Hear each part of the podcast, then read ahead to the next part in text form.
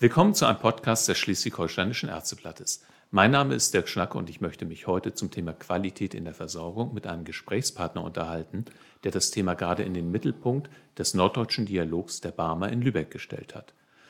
Ich darf den Leiter der Barmer Landesvertretung, Herrn Dr. Bernd Hillebrand, begrüßen. Moin, Herr Hillebrand. Moin. Herr Hillebrand, Qualität in der Versorgung, das will ja eigentlich jeder, das würde auch jeder unterschreiben. Warum haben Sie sich entschieden, dieses Thema in den Mittelpunkt des norddeutschen Dialogs zu stellen? Weil Qualität die zentrale Eigenschaft ist, um die sich letzten Endes alles dreht. Qualität rettet Leben.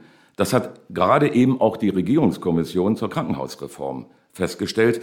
Kämen zum Beispiel tatsächlich alle Patienten in ein Krankenhaus mit einer Stroke Unit, dann könnten jedes Jahr, so die Schätzung, fast 5000 Menschen mehr einen Schlaganfall überleben, so die Kommission. Oder Beispiel Medikationsplan. Wenn der niedergelassene Arzt schon während der Krankenhausentlassung die gesamte Medikation des Patienten kennen würde, im besten Fall übrigens auch der Apotheker, käme es nicht mehr zu lebensgefährlichen Medikationsfehlern. Und ein Qualitätsaspekt ist auch die Optimierung der Versorgungsketten. Der Patient muss zum richtigen Zeitpunkt zum richtigen Arzt kommen und danach übrigens auch die richtige Nachversorgung erhalten. Zum Beispiel in der Reha, Physiotherapie oder die richtige Heilmittelversorgung. Diese Bedeutung der Qualität soll auf dem stattgefundenen norddeutschen Dialog erneut herausgestellt werden. Es geht uns aber auch im NDD darum, dass die Qualität zukunftsfähig, generationengerecht und auch nachhaltig ist. Wie kann die ambulante Versorgung auf dem Land und in der Stadt qualitativ gesichert werden? Welche Rolle spielen übrigens MVZs dabei? Was kann die Digitalisierung heute schon? Was muss da noch besser werden? Das sind die Themen. Also eines der wichtigsten Themen überhaupt in der Medizin, die Qualität und damit auch der Ärzteschaft zunächst mal. Wie sensibel ist denn das eigentlich, wenn die Krankenkassen sich zu diesem Thema äußern? Also ich kenne da eine Menge Ärzte, die erstmal äh, doch die Stirn in Falten ziehen. Das mag man eigentlich in, äh, in der Ärzteschaft gar nicht so gerne hören, wenn die Krankenkassen sich in dieses Thema einmischen. Welche ja. Erfahrungen haben Sie da? Sowohl als auch. Also uns Krankenkassen wird ja oftmals vorgeworfen, dass wir nur an den Kosten interessiert sind. Das stimmt übrigens schon lange nicht mehr. Unsere Versicherten erwarten mehr von den Krankenkassen und das auch zu Recht. Schließlich ist die Qualität die Erfüllung der Ansprüche und der Erwartungen unserer Kunden. Und Krankenkassen kommen nur mittelbar mit den Patienten in Kontakt, oft allerdings mit Punkten, die nicht gut gelaufen sind. Wir haben dafür ein offenes Ohr und setzen uns dazu dann auch mit der Kassenärztlichen Vereinigung auseinander. Schließlich haben wir doch ein gemeinsames Ziel, die bestmögliche Versorgung unserer Patienten. Deshalb schließen Krankenkassen übrigens auch eigene Selektivverträge mit Leistungserbringern ab. Mit unseren Gesundheitsreporten von der Barmer decken wir darüber hinaus auch Schwachstellen auf und äußern uns übrigens auch zu Qualitätsproblemen in der Versorgung. Ich glaube, dass wir damit in Schleswig-Holstein kein Problem haben. Schließlich kommen die Daten aus unserer Barmer eigenen Forschungsinstitut, das auf Abrechnungsdaten von immerhin über 9 Millionen Versicherten zurückgreifen kann. Ich habe bisher alle Leistungserbringer, die KV, die Krankenhausgesellschaft, das Ministerium, und andere bisher sehr konstruktiv erlebt, auch oder gerade wenn es um Qualitätsfragen geht. Dann plaudern Sie doch vielleicht mal aus dem Nähkästchen. Wo haben wir denn aus Sicht der Barmer Lücken oder Defizite? Wo wünschen Sie sich als Kasse Fortschritte? Zum Beispiel beim Thema MVZ. Die Gründung von MVZ soll zum Beispiel durch das Gesundheitsversorgungsstärkungsgesetz ja auf der einen Seite vereinfacht werden. Auf der anderen Seite hat der Bundesrat kürzlich mit deutlicher Mehrheit dem Entschließungsantrag, unter anderem auch Schleswig-Holstein war, war daran ja beteiligt, zur, ich zitiere, Schaffung eines MVZ-Regulierungsgesetzes beschlossen. Das ist ja prinzipiell richtig, doch wir müssen aufpassen, dass wir das Kind nicht mit dem Bade ausschütten. Wir brauchen zunehmend privates Kapital in der Versorgung. Andererseits müssen wir aufpassen, dass es nicht zu regionalen Monopolen kommt und der Versicherte dann auch keine Wahlmöglichkeiten mehr hat. Hier sollte das Zulassungsrecht darauf angepasst werden. Wir brauchen aber auch dringend Fortschritte in der Digitalisierung. Das E-Rezept soll ja nun zum 1.7. kommen. Außerdem die sogenannte Opt-out-Lösung für die elektronische Patientenakte. Gerade für ein Flächenland wie Schleswig-Holstein müssen wir Entfernungen mit Hilfe telemedizinischer Ansätze überwinden. Wir müssen den Arzt zum Patienten bringen und nicht den Patienten über weite Entfernung zum Arzt. Das sind ja jetzt äh, auch schon Gesetze, die Sie angesprochen haben. Haben wir in Sachen äh, Behandlungsqualität besondere Defizite in Schleswig-Holstein? Ist Ihnen da etwas bekannt? Naja, ich sage mal, als teilweise dünn besiedeltes Land äh, muss man sicherlich andere Lösungen finden, als zum Beispiel in den Stadtstaaten oder in Nordrhein-Westfalen. Im ambulanten Bereich sind ja Kommunen glücklicherweise auch proaktiv, um die medizinische Versorgung auf dem Lande sicherzustellen. Die MVZs in Silberstedt, Hyrup laufen bereits. In Sünder-Barup gibt es Bewegung und insgesamt gibt es ja bereits neun kommunale MVZs. Gegründet übrigens mit Unterstützung der Ärztegenossenschaft. Darauf sind übrigens andere Bundesländer auch neidisch. Darüber hinaus werden ja in Schleswig-Holstein auch schon zum Beispiel die Physician Assistants ausgebildet. Die müssen jetzt auch wirklich in die ambulante Versorgung unterkommen. Und in der medizinischen Versorgung gibt es natürlich Besonderheiten bei der Grundversorgung der Inseln und der zunehmenden Anzahl von Touristen in Schleswig-Holstein.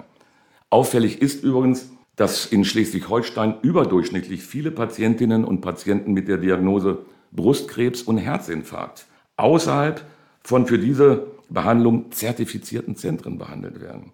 Gerade zum Brustkrebs haben wir Krankenkassen ja mit der KV ein in Deutschland bisher einmaliges Behandlungsprojekt aufgelegt, nämlich Equamadi. Und das freut mich auch. Schleswig-Holstein hat besonders viele Ärztenetze. Ich begrüße das ausdrücklich. Dort finden ja auch Qualitätszirkel statt. Und so soll es letzten Endes sein. Also Equamadi müssen wir vielleicht nochmal erklären. Äh, das ist äh, eine Abkürzung für welches Programm?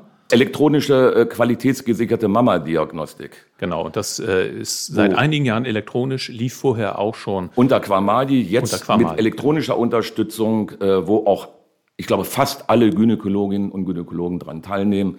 Und äh, es gibt einige Referenzzentren, die die Bildgebung dann nochmal äh, noch drauf gucken. Und äh, das hat auch gerade zu einer erheblichen Versorgungsverbesserung geführt. Und die Ergebnisse der Evolution äh, scheinen äußerst positiv zu sein. Ein echtes Vorzeigemodell. Ein absolutes Vorzeigemodell. Für Schleswig-Holstein. Ja. Mhm. Was wünschen Sie sich denn von der Ärzteschaft in diesem Zusammenhang? Also die machen ja schon einiges, Sie haben vieles schon angesprochen. Gibt es bestimmte Forderungen, die Sie an die Ärzteschaft stellen? ich sage mal ganz allgemein, offen sein für Veränderungsprozesse, insbesondere bei der Digitalisierung und dem Befüllen der elektronischen Patientenakte. Aber auch die Nutzung von Videosprechstunden so oft und wo immer es geht. Und ganz wichtig, die Unterstützung neuer Berufsbilder. Ich nenne mal NEPA, Vera, Physician Assistants. Die Ärzteschaft sollte offen sein, auch für Delegation und ich sage jetzt mal das böse Wort, gegebenenfalls auch für Substitution von jetzt noch ärztlichen Leistungen auf diese Berufsgruppen. Wie aufgeschlossen erleben Sie die Ärzteschaft in Schleswig-Holstein denn bei solchen Modellen? Also Substitution ist ein ganz äh, äh, sensibles Thema. Bei den anderen äh, Dingen sind wir ja eigentlich relativ weit in Schleswig-Holstein, das, oder? Das kann ich bestätigen. Gerade bei Delegation von ärztlichen Leistungen treffe ich hier in Schleswig-Holstein eigentlich auf eine Ärzteschaft, die offen dafür ist, wir brauchen jetzt nur auch die Rahmenbedingungen, die letzten Endes äh, auf Bundesebene gesetzt werden. Und wir müssen von den Projekten wegkommen. Das muss in der Regelversorgung ankommen. Da sind ja auch die Krankenkassen gefordert. Also warum kommt das äh, nicht so leicht in die Regelversorgung? Was sind da die Gründe? Das versteht man, ich sag mal, äh, als Laie ja immer, immer schwer. Wenn sich etwas als äh, gut herausgestellt hat und beide Seiten das eigentlich haben wollen. Warum kommt es so schwer in die Regelversorgung? Naja, weil alle natürlich im Moment auf das Versorgungs Gesundheitsversorgungsgesetz 1 äh, warten. Da geht es um Gesundheitsregionen, da geht es nicht nur um äh, Krankenhausstrukturreform, da geht es eben auf das, um das Zusammenwirken zwischen ambulanten und stationären Bereich. Und das verunsichert natürlich viele. Jetzt konkret zu werden, dann lieber noch ein bisschen abwarten, wenn die Rahmenbedingungen feststehen und dann aber Gas zu geben. Also ich glaube, uns wird es gelingen, so in, in Richtung kommunale Gesundheitszentren äh, zu marschieren, Primärversorgungszentren, die es übrigens schon in äh, Baden-Württemberg gibt, wo das Land allerdings auch ganz viel Geld in die Hand genommen hat, um den, diese Primärversorgungszentren aufzubauen. Mhm.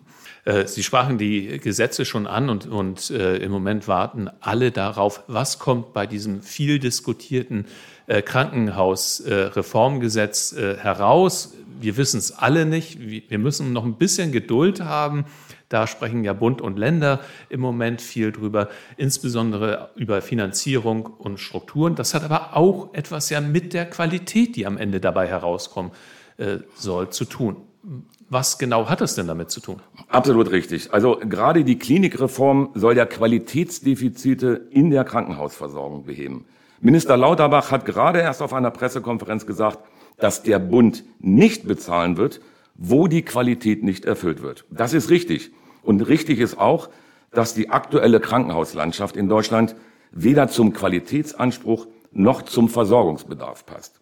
Richtig ist aber auch, dass komplizierte Eingriffe künftig nur noch in spezialisierten Kliniken und durch sehr gut qualifizierte Mediziner erfolgen soll. Stichwort ist hier Übung macht den Meister. Beispiel Prostataoperation. Fragt man einen Betroffenen, dann würde der nicht ins Krankenhaus um die Ecke gehen, sondern ein darauf spezialisiertes Klinikum. Also, wir brauchen eine gut und schnell erreichbare Grundversorgung, aber nicht jedes Haus muss auch jede medizinische Behandlung anbieten. Denn grundsätzlich gilt, je schwerer die Erkrankung, desto wichtiger ist die Qualität und so umsichtiger ist die Entfernung. Ich habe leider den Eindruck, dass die aktuelle Krankenhausreformdiskussion in erster Linie ein Kompetenzgerangel zwischen dem Bund und den Ländern ist. Wir dürfen nicht aus dem Auge verlieren, dass die Krankenhausstrukturreform ja auch mittelbar Auswirkungen auf den ambulanten Bereich hat. Bei der Grundversorgung und der Notfallversorgung in einer Region muss der stationäre Bereich und der ambulante Bereich zusammengebracht werden. Insbesondere in Schleswig-Holstein, wo demnächst rund ein Drittel aller Hausärzte in Rente geht. Ohne regionale Gesundheitszentren, MVZs und so weiter wird das nicht funktionieren. Außerdem brauchen wir auch eine abgestimmte Krankenhausplanung zwischen zum Beispiel Hamburg und Schleswig-Holstein. Das wird wiederum Auswirkungen auf die Bedarfsplanung im ambulanten Bereich haben. Und ich sage mal, Struktur, Prozess und Ergebnisqualität hängen ja immer eng miteinander zusammen. Suboptimale Strukturen im Krankenhaus wirken sich auf die Prozesse und die Ergebnisqualität aus und sie beeinflussen aber auch die Qualität im ambulanten Bereich, insbesondere dann, wenn Ärzte fehlen und das Pflegepersonal auch nicht mehr vorhanden ist. Sie haben ein Stichwort gebracht. Also das Ganze, was wir da diskutieren über den stationären Sektor, hat auf jeden Fall Auswirkungen auf den ambulanten Bereich. Das kommt in der öffentlichen Diskussion im Moment, hat man das Gefühl, doch ein bisschen zu kurz. Also der wird irgendwie gar nicht mitgedacht, hat man manchmal das Gefühl. Und äh, Sie haben ja aber auch ganz klare Vorstellungen zum ambulanten Bereich in Sachen äh, Versorgungsqualität. Ein bisschen was davon haben wir jetzt in den letzten Minuten schon genannt. Sie äh, sprachen zum Beispiel die Videosprechstunden an. Da ist noch ein bisschen Luft nach oben.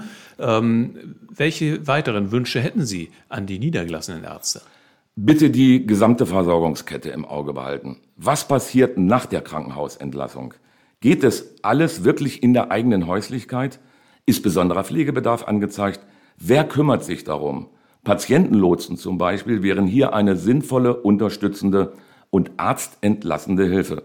Mir ist klar, dass in den Sektoren häufig ähnliche Probleme bestehen, also im ambulanten Bereich, im Krankenhaus und in der Pflege. Die Stichworte sind hier Personalmangel, zu viel Bürokratie, zu wenig Zeit für den Patienten. Aber auch beim Stichwort Ambulantisierung ist noch viel Luft nach oben. Auf der anderen Seite gibt es viele sogenannte ambulant sensitive Krankenhausfälle. Diese wären mit einer effektiveren ambulanten Versorgung vermeidbar, zum Beispiel Diabetespatienten. Aber die entscheidende Frage für den ambulanten Bereich ist doch, wie schaffe ich es, dass der Arzt mehr Zeit für den Patienten hat? Ich sag mal, das ist jetzt vielleicht etwas, was Sie von einem Kassenchef nicht unbedingt erwarten, aber dazu gehört auch die Hörbewertung der sprechenden Medizin. Das ist aber auf jeden Fall verstärkter Einsatz der Telemedizin und natürlich auch die Delegation von ärztlichen Leistungen auf andere Berufsgruppen. Das sind hier so die Stichworte. Sie hatten es angesprochen, dass wir in Schleswig-Holstein eigentlich relativ wenig Probleme haben, wenn wir über solche Themen sprechen, auch zwischen Krankenkassen und Ärzten.